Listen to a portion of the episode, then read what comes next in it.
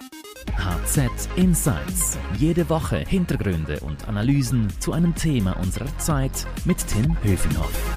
Hallo und herzlich willkommen. Ich begrüße meinen HZ-Kollegen Stefan Barmettler. Hallo, Tim. Stefan, du bist äh, Chefredakteur der HZ und du warst auch einige Jahre Korrespondent in den USA. Ich habe ebenfalls als Korrespondent in New York gearbeitet und deshalb wollen wir beide heute über die Corona-Folgen für Amerika sprechen, die wichtigste und mächtigste Ökonomie der Welt. Stefan, wenn wir sehen, wie schlimm Corona vor allem jetzt im Big Apple wütet, aber auch in anderen Teilen des Landes der USA, sag mal, ähm, hat es schon mal was Schlimmeres für die USA gegeben? Gut, ich habe vier Jahre in Amerika gelebt, habe 9-11 erlebt und ich muss sagen, jetzt in meiner Zeit finde ich das schon wahnsinnig, was da passiert. Ich meine, wenn ich jetzt den Times Square anschaue, da hat es ein paar Fußgänger, einzelne, ein äh, paar Velofahrer und paar wenige Taxi und äh, das ist sonst ein pulsierende, eine pulsierende Ecke der Stadt und äh, die ganze Stadt ist eigentlich runtergefahren auf ein absolutes Minimum und der Governor von New York, der, äh, der Cuomo hat ja den äh, State of Emergency, also den Notstand ausgerufen. Das ist für äh, New York, das sich doch als Welthauptstadt sieht, als Powerhouse Amerikas, ist das so schon sehr, sehr, sehr gewöhnungsbedürftig. Alle reden jetzt vom Pearl Harbor-Moment, vom 9-11-Moment. Du hast 9-11 erlebt damals in den USA. Wie war das damals? Ja gut, damals war natürlich schon ein wahnsinniger Schock, weil es kam, ein, wie soll ich sagen, an diesem Dienstagmorgen äh, aus hellheiterem Himmel sozusagen. Es war ja ein, ein herrlicher äh, Tag damals, Herbsttag, blauer Himmel und so weiter. Das war ein gigantischer Schock für New York einerseits, aber auch für das ganze Land, äh, weil man doch äh, so ein bisschen in Festlaune war. Die Wirtschaft ist relativ gut gelaufen, man hat die Wahlen überstanden und da kam dieser Schlag aus hellheiterem Himmel und das war schon ein riesiger Schock fürs Land. Man hat aber auch gesehen nachher, dass sich das Volk, das ganze amerikanische Volk, hat sich dann hinter dem Präsidenten geschart. Der hat dann irgendwie Ratings von 90 Prozent gehabt und das über ungefähr zwei Jahre lang. Das, das Land stand hinter New York und äh, der äh, damalige der damalige Bürgermeister äh, Giuliani, der wurde dann als der, der Bürgermeister von Amerika genannt. Man hat man war eins mit der Stadt, die so stark getroffen worden ist. Und das ist heute schon ein bisschen anders. Jetzt hat man das Gefühl, alles noch viel schlimmer. Ja, man hat einerseits das Gefühl, es sei alles viel schlimmer und es hat sicher auch viel größere Langzeitwirkung, was die Wirtschaft anbetrifft. Aber was, ein bisschen schwierig, was es ein bisschen schwierig macht für Amerika, ist natürlich, dass das Land überhaupt nicht geeint ist. Man sieht Trump, ich habe es vorher gesagt, Bush hat 90 Prozent gehabt, äh, Trump hat jetzt ungefähr 50 Prozent. Das liegt einfach schlicht daran, dass ein Großteil des Landes, nämlich die Landregion eigentlich kaum betroffen ist von diesem Virus. Es sind primär die Großstädte und es ist primär New York, das getroffen ist.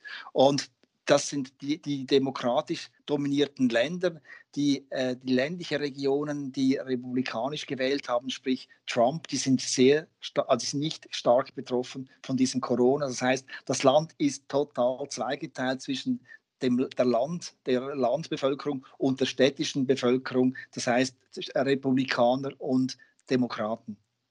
Mein Eindruck ist auch, dass viele im Land gar nicht äh, das wahrhaben wollen, was da jetzt für eine Welle auf sie hereinbrechen kann. Die, die Geschäfte sind in vielen Städten noch offen. Äh, manche Gouverneure haben gar nicht Interesse daran, äh, solche drastischen Maßnahmen durchzuführen, an die wir uns in der Schweiz beispielsweise schon seit einigen Wochen gewohnt haben. Du sagst es, Tim, dass genau diese Zweispaltung des Landes auf dem, auf, äh, auf dem Land, in, in, in den agrarischen äh, äh, Gebieten, da hält man überhaupt nichts von diesem Lockdown, auch von äh, den äh, äh, anderen Maßnahmen, die jetzt in New York durchgesetzt werden, da findet man das alles ein bisschen blöd. Man findet es zum Teil eine demokratische Hysterie. Äh, und andererseits eben in den Großstädten, die äh, in New York jetzt beispielsweise, wo eben äh, der Notstand ausgerufen worden ist, sind wie zwei Welten, die aufeinander prallen. Und das macht es auch ein bisschen schwierig, das Land zu führen, wie soll ich sagen, Standards durchzusetzen. Und man sieht auch Trump, der der schwankt zwischen beiden Positionen. Mal macht er auf Doomsday 100.000 Tote und so weiter. Und dann gleichzeitig sagt er aber auch gleich äh, wieder, ich werde sicher keine Gesichtsmaske anziehen. Also es ist sehr ambivalent, äh, was da Trump für ein Spiel durchgibt, weil er eben die Landbevölkerung, seine äh, Base, die ihn wählt, äh, bei Laune halten will. Ich finde es ja ein bisschen verrückt, wie Donald Trump erst äh, auch noch seine Unterstützung, erst Corona gar nicht wahrhaben wollten und nun, du hast es gerade erwähnt, die Rede von Hunderttausenden Toten ist, jetzt mal ganz ohne Häme. Der Bundesrat in der, in der Schweiz, äh, auch bei aller Kritik an seinen Entscheidungen, der kommuniziert da doch schon ein bisschen offener, ein bisschen besser, oder? Ja, man hat es man im Prinzip von Anfang an besser gemacht, in dem Sinne, dass man die Leute abgeholt hat und die Dosis immer stärker äh, gesteigert hat.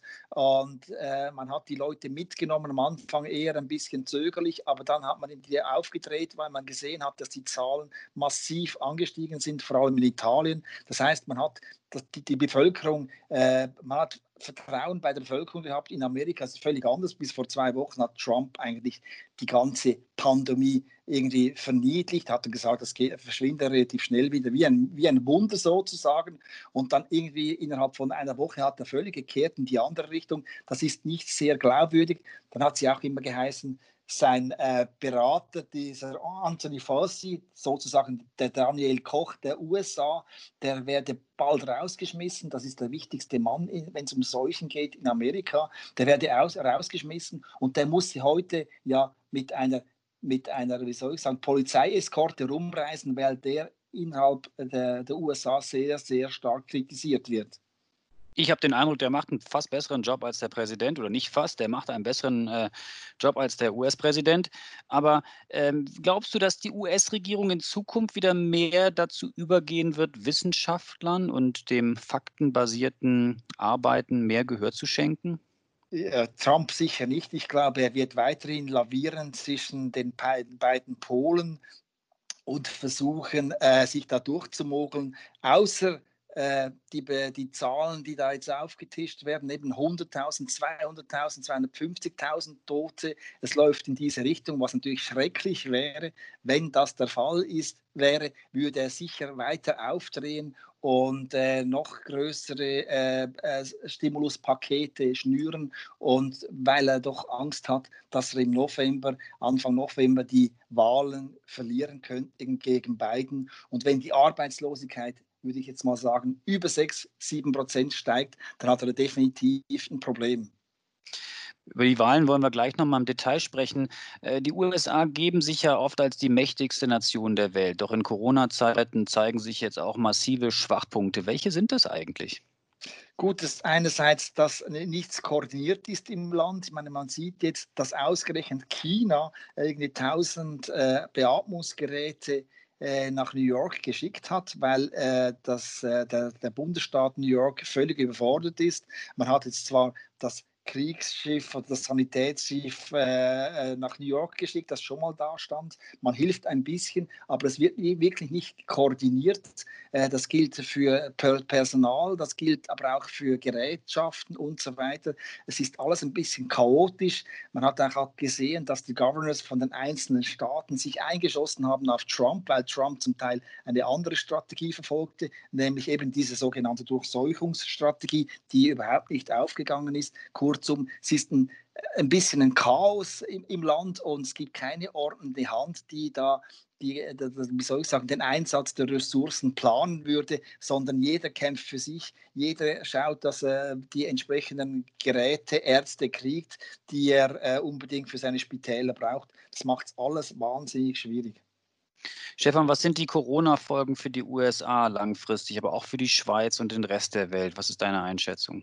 Gut, einerseits sind natürlich die Kosten, die jetzt aufs Land zukommen, natürlich gigantisch, auch mit diesem ganzen Hilfsprogramm, wo äh, 2000 Milliarden gesprochen werden und verteilt werden. Es könnte sein, dass es sogar noch erhöht werden muss. Da werden jetzt also gigantische Summen äh, gesprochen und das wird sicher das Budget der USA, das eh schon gigantisch ist, respektive der Verlust entsprechend auch. Das wird wahnsinnige äh, zusätzliche Lasten auf den Staat äh, abwälzen. Das, das gleiche fürs Gesundheitswesen. Da sind ja 30 Millionen Leute nicht versichert. Auch die müssen irgendwie über die Runden kommen. Das wird für den Staat extrem äh, eine Belastung werden. Ich meine, der War for Terror der letzten 20 Jahre, der hat schon gigantische Summen äh, verschlungen. Jetzt wird die nächste äh, Schippe sozusagen äh, jetzt aufs Budget geladen. Das wird äh, das äh, Land nachhaltig belasten und man wird sparen müssen da und dort. Man hat ja versucht, in die Infrastruktur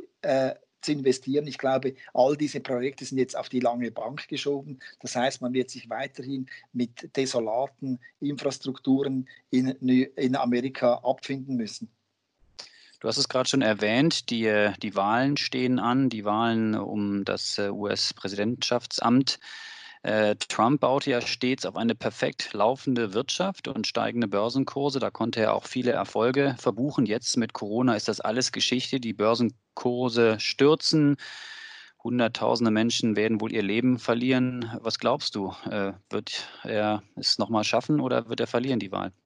Gut, äh, ich meine, wir haben jetzt in Amerika ungefähr 10 Millionen Arbeitslose. Ich glaube, wenn die Arbeitslosigkeit, wie gesagt, ungefähr über 6 Prozent steigt, jetzt sind wir bei 4,5 Prozent, wenn die über 6 Prozent steigt, glaube ich, wird er definitiv ein Problem haben.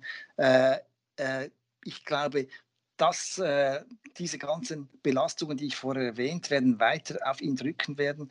Und äh, man hat ja auch gesehen, dass jetzt Trump als Krisenmanager äh, im Corona-Fall komplett versagt hat.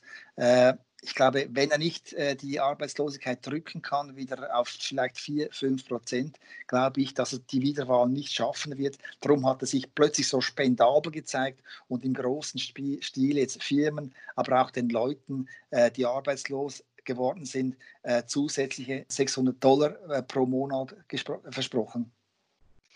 Stefan, danke dir für deine Insights. Ähm, alle aktuellen Infos zur Krise gibt es natürlich ständig aktualisiert auf handelszeitung.ch.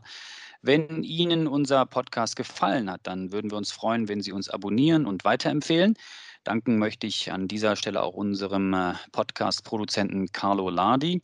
Und ich möchte Werbung machen für die Podcasts meiner Kolleginnen und Kollegen. Da haben wir einmal HZ Upbeat, alles über Startups von Stefan Meyer und den Podcast mit dem Titel Schöne neue Arbeitswelt von Melanie Los. Für Lob oder Tadel erreichen Sie uns unter podcast.handelszeitung.ch. Merci fürs Zuhören. Ciao und bis zum nächsten Mal. Bleiben Sie gesund. Stefan, herzlichen Dank. Bis dann. Vielen Dank. HZ Insights